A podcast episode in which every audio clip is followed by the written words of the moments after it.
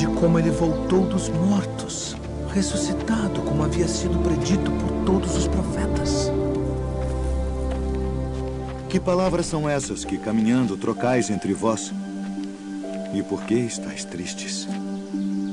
És tu só peregrino em Jerusalém e não sabes as coisas que nela têm sucedido nestes dias? Que coisas?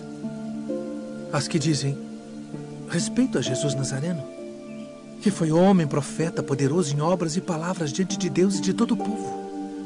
E como os principais dos sacerdotes os nossos príncipes o entregaram à condenação de morte e o crucificaram.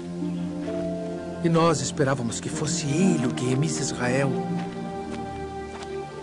Mas agora, sobre tudo isso, e já hoje o terceiro dia desde que essas coisas aconteceram, é verdade que também algumas mulheres dentre nós nos maravilharam, as quais de madrugada foram ao sepulcro e, não achando o seu corpo, voltaram dizendo que também tinham visto uma visão de anjos que dizem que ele vive. E alguns dos que estavam conosco foram ao sepulcro e acharam ser assim como as mulheres haviam dito. Porém, a ele não viram.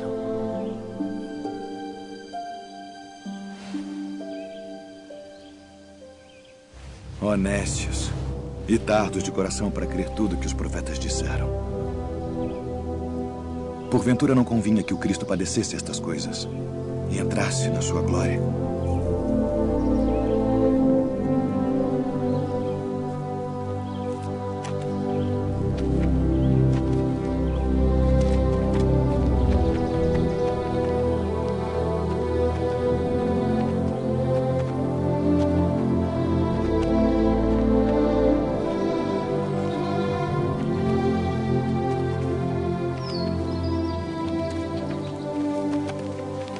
Fica conosco.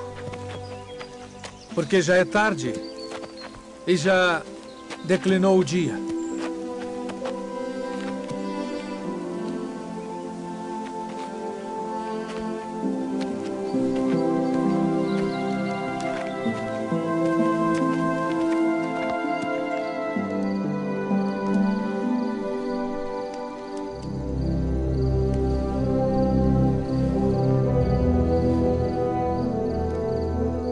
Pai nosso, graças damos por tuas muitas bênçãos. Amém. Amém.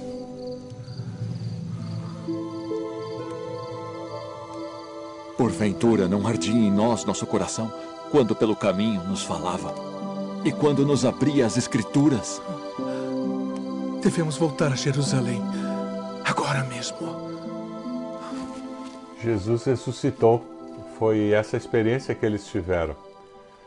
José de Arimateia e Nicodemos levaram o corpo do Cristo morto, o sepultaram. Três dias depois, as mulheres foram ao sepulcro. Que surpresa! O sepulcro vazio, os anjos avisaram: ele não está aqui. Uma delas teve a experiência de encontrar-se com o Cristo ressurreto. Voltou, avisou os discípulos, eles não conseguiram acreditar muito. Dois deles vieram e viram o túmulo vazio. Que tumulto, que situação inusitada! Naquele domingo de Páscoa, os discípulos não sabiam no que podiam crer, o que estaria de fato acontecendo. Emaús era uma cidade que ficava a oeste de Jerusalém. Os discípulos caminhavam na direção do pôr do sol, conversando sobre aquela situação, muito desanimados. O mestre, que era a grande esperança que eles tinham, estava morto. As mulheres diziam que havia ressuscitado, mas será mesmo? É interessante porque surge Jesus nessa caminhada e percebe a desesperança do coração deles. Se eu fosse Jesus, provavelmente eu ia dizer: Olha aqui, gente, sou eu, apareci. Mas não, Jesus, ao invés disso, começa a falar sobre as Escrituras e usando todo o Velho Testamento que eles conheciam, toda a Bíblia que eles conheciam. Jesus fala sobre o Messias que viria. E quando Jesus se revela a eles, a afirmação deles, sabe qual foi? Não estava queimando o nosso coração enquanto ele nos falava no caminho e nos expunha as Escrituras. Lucas 24, de 13 a 35, nos fala sobre esse encontro desses dois discípulos no caminho de Emaús. Dois homens que no caminho precisavam de esperança.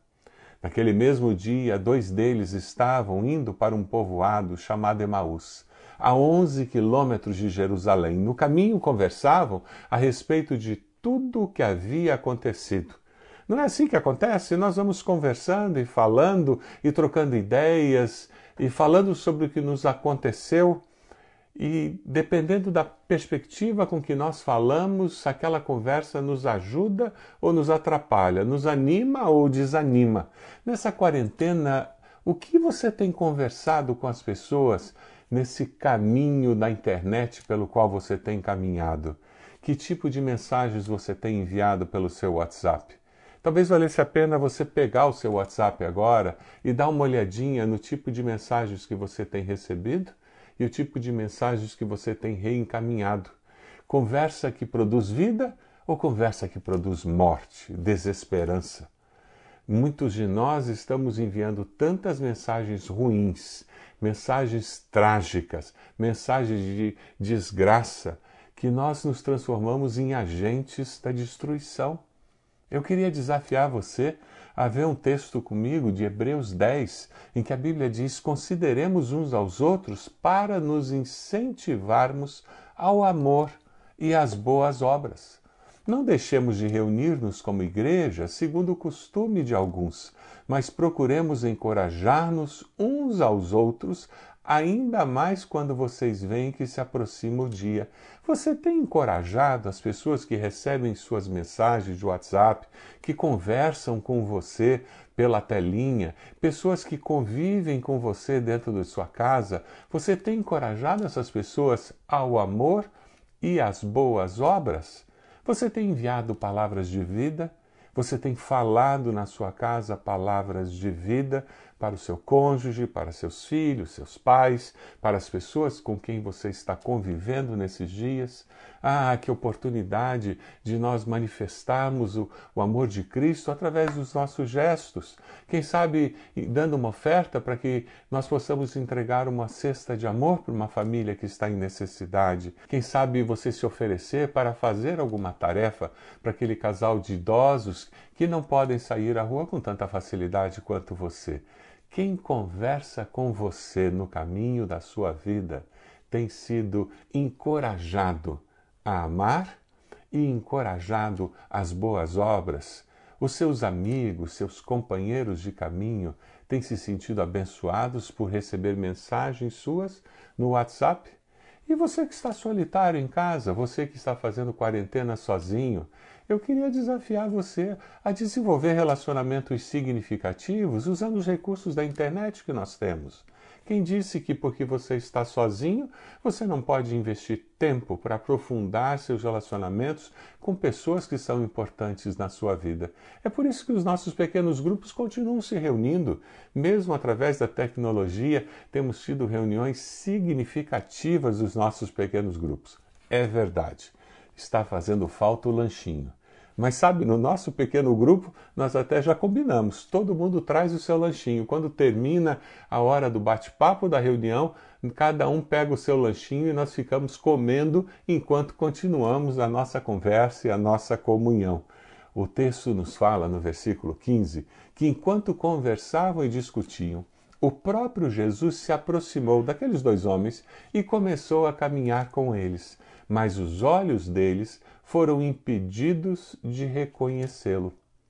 Sabe, eles estavam tão tristes, tão abatidos, que eles não conseguiram reconhecer o Mestre com quem eles tinham convivido e caminhado durante tanto tempo. Existem bloqueios que nos impedem de perceber a bênção de Deus. Um dos bloqueios é o bloqueio da impossibilidade, da nossa razão. Era tão impossível na mente deles que um morto ressuscitasse que Jesus não poderia estar ali com eles. Tinha que ter uma outra explicação. E talvez você esteja com bloqueio da razão e você tem algumas explicações lógicas para a pandemia, para o que deve ser feito, o que não deve ser feito, que isso tem gerado uma angústia no seu coração e você não consegue ouvir mais ninguém. E talvez o bloqueio seja o bloqueio do luto. você está tão frustrado por, por uma questão profissional, por uma frustração profissional, tão frustrado por não ter a sua vida como ela era, tão frustrado por estar preso em casa com as crianças, tendo que fazer as lições das crianças, tão frustrado por não poder sair de casa, que esse luto tem travado você emocionalmente e impedido você de se relacionar de uma maneira adequada, de perceber a boa mão de Deus sobre você e a sua família, desejando abençoar.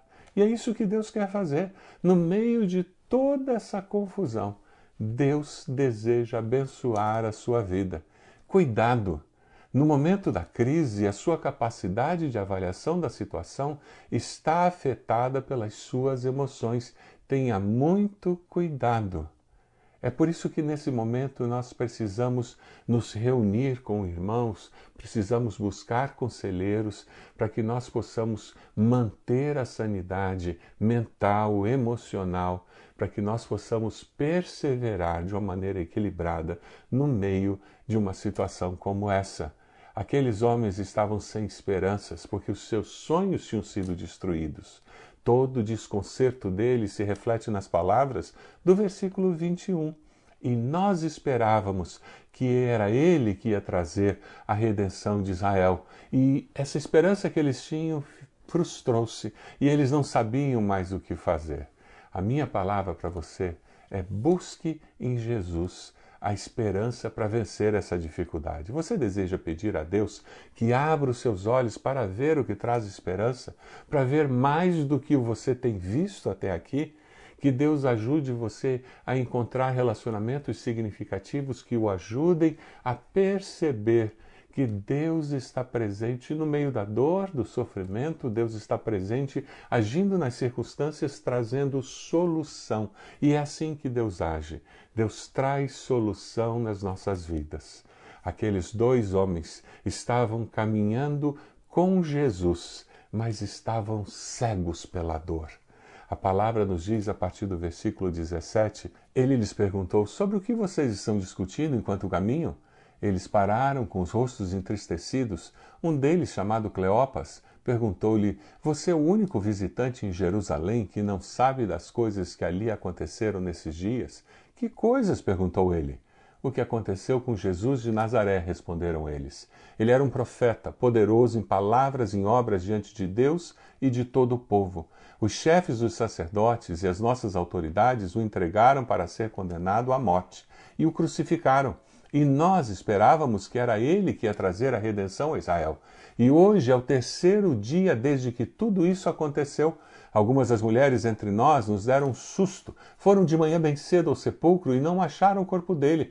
Voltaram, nos contaram ter tido uma visão de anjos que disseram que ele está vivo. Alguns dos nossos companheiros foram ao sepulcro e encontraram tudo exatamente como as mulheres tinham dito, mas não o viram. Fé, razão e emoção mundos diferentes e muitas vezes sem nenhuma comunicação. Eles tinham todas as respostas, mas elas não serviam para a vida. Faltava fé para crer no que Jesus tinha dito, de que as profecias iriam se cumprir. Faltavam emoções equilibradas, porque elas estavam em frangalhos pelo medo, pelo desapontamento. A razão deles estava impactada pelo aparente paradoxo. Como que um morto pode estar vivo?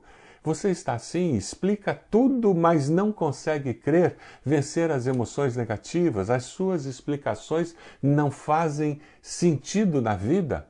Milhares de pessoas ao nosso redor estão assim, sem a menor compreensão do significado da paixão de Cristo, significado do porquê foi celebrada a Páscoa, porque celebramos um, alguém que morreu e ressuscitou porque não conhecem a realidade do Cristo vivo, que transforma a nossa existência, que nos dá certeza de vida eterna e nos dá razão para viver nessa vida.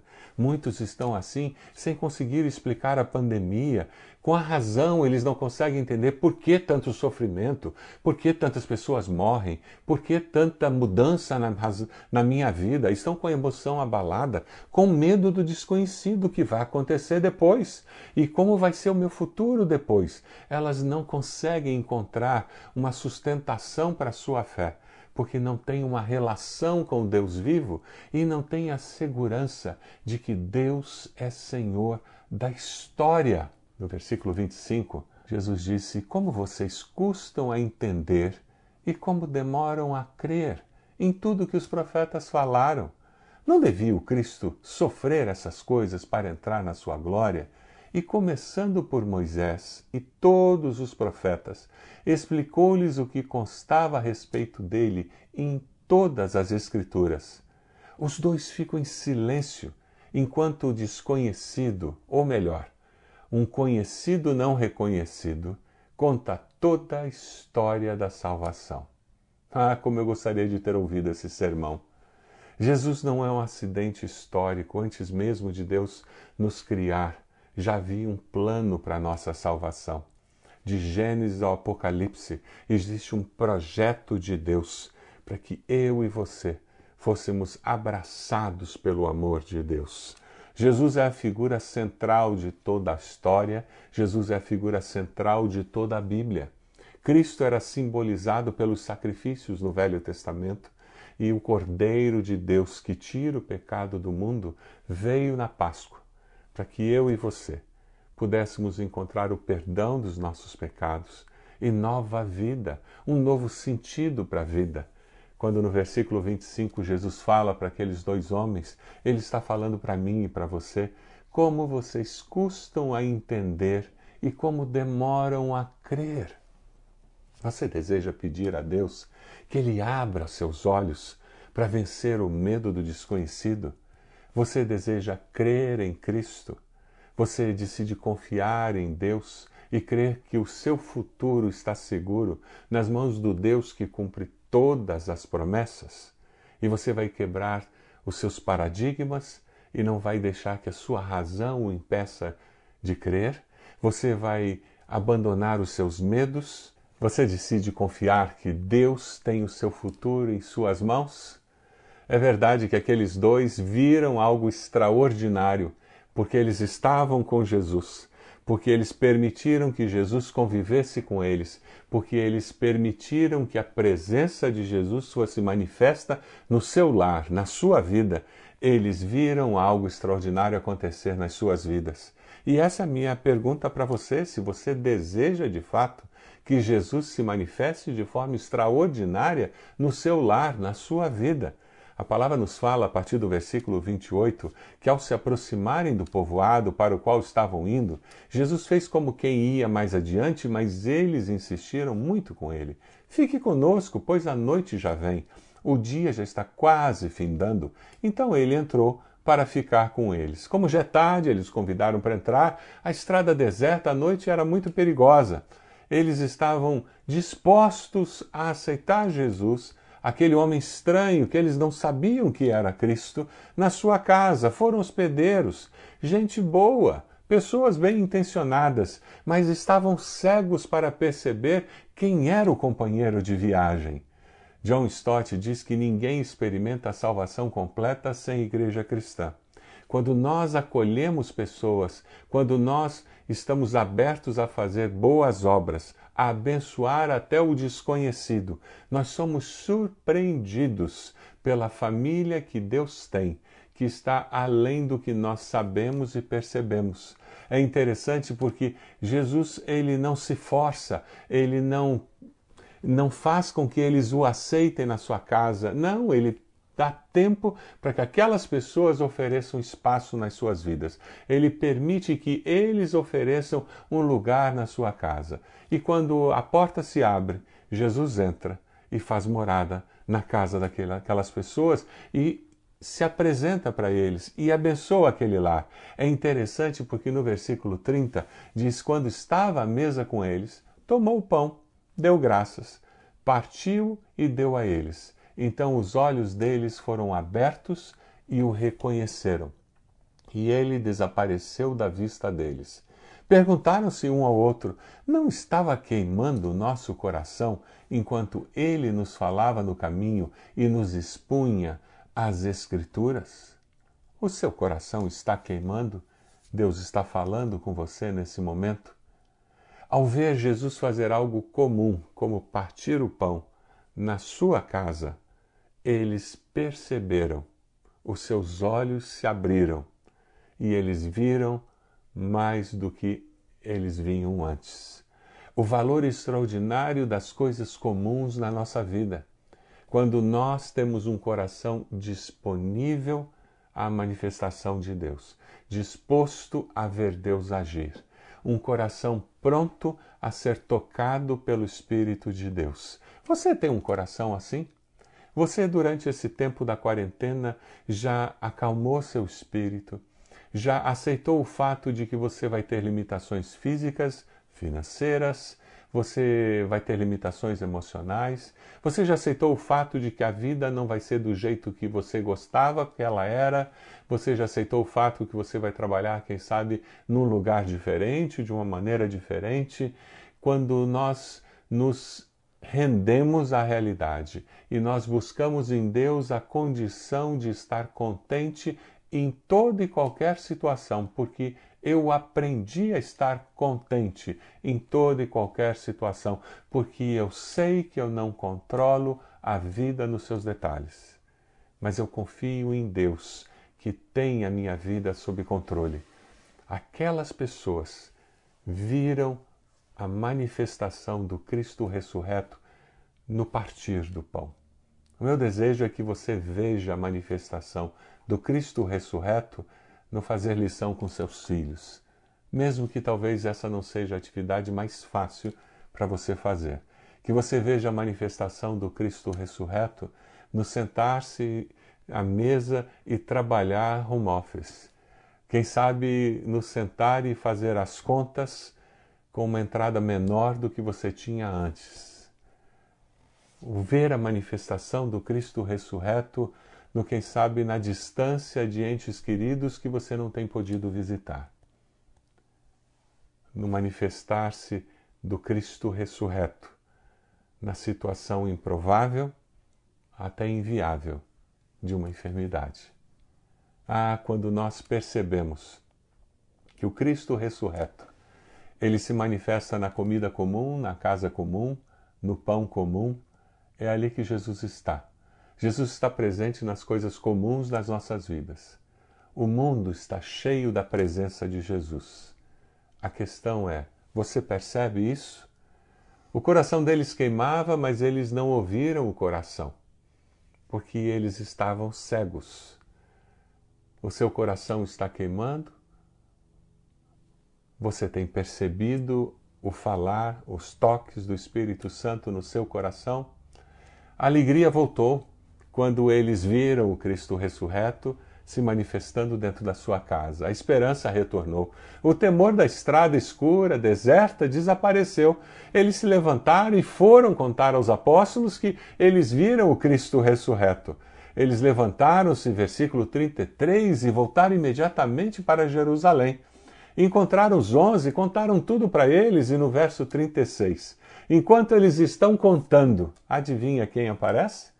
Enquanto falavam sobre isso, o próprio Jesus apresentou-se entre eles e lhes disse: Paz seja com vocês.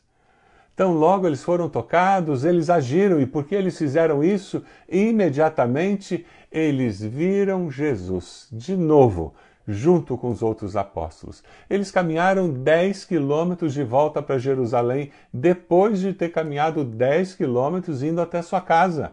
É muita caminhada, mas eles não viram barreiras nisso. Eles, na realidade, queriam repartir a boa notícia.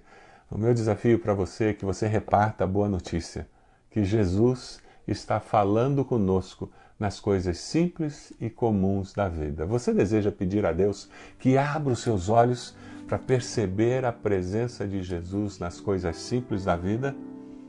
O seu coração está queimando? Você reconhece a presença de Jesus em sua vida? Eu tenho três desafios para você nessa mensagem hoje. O primeiro desafio é: você deseja pedir a Deus que abra os seus olhos para ver o que traz esperança? Eu decido buscar a Deus para a esperança renascer no meu coração. Ah, sim, sim, porque quando a esperança renascer no seu coração, você vai ser portador de boas novas Você vai ser uma pessoa que vai repartir no seu WhatsApp, no seu e-mail, nas suas conversas boas novas. Você não vai ser alguém que vai repartir só notícia ruim, mas você vai repartir aquilo que traz esperança. Você deseja pedir a Deus que abra seus olhos para vencer o medo do desconhecido? Para crer em Cristo de tal forma que, mesmo sem saber o que o futuro reserva para você, você sabe que o futuro está nas mãos do Senhor. Você confia nisso? Eu decido confiar em que Deus tem o meu futuro em Suas mãos. Você toma essa decisão? Então diga assim aí onde você está. Eu decido confiar que Deus tem o meu futuro em Suas mãos. Essa é a minha decisão. Você deseja pedir a Deus que abra os seus olhos para perceber a presença de Jesus nas coisas simples da vida? Eu reconheço a presença de Jesus em minha vida e o confesso como meu Senhor e Salvador. Então eu quero desafiar você a mandar uma mensagem para esse número de WhatsApp que está aí. Preencha uma mensagem simples dizendo: Eu decidi confiar em Jesus, eu decidi buscar a Deus para que essa esperança renasça no meu coração. Mande essa mensagem nós vamos orar com você. Eu decido confiar que Deus tem o meu futuro em Suas mãos. Veja esse número que está aí na tela, mande uma mensagem dizendo: Pastor, eu tomei essa decisão. Eu quero que o senhor saiba que eu tomei essa decisão e eu faço questão de mandar essa mensagem confirmando essa decisão tão importante na minha vida. Nós queremos saber da sua decisão, queremos orar por você. Eu reconheço a presença de Jesus em minha vida e o confesso como meu Salvador pessoal. Que coisa linda! Eu quero saber dessa tua decisão. Está vendo esse número aí na tela? Mande uma mensagem para esse número. Eu gostaria de orar por você, orar com você. Nós temos pessoas que estarão entrando em contato com você para abençoar a sua vida. Mande uma mensagem dizendo: Pastor, eu tomei essa decisão aceitando Jesus hoje como meu Senhor e Salvador e nós vamos louvar a Deus pela sua vida e pedir as bênçãos do Senhor sobre a sua vida e a sua família. Deus abençoe você, que Deus continue nos ajudando a perceber a presença do Senhor na nossa vida e no nosso lar. Que Deus o abençoe.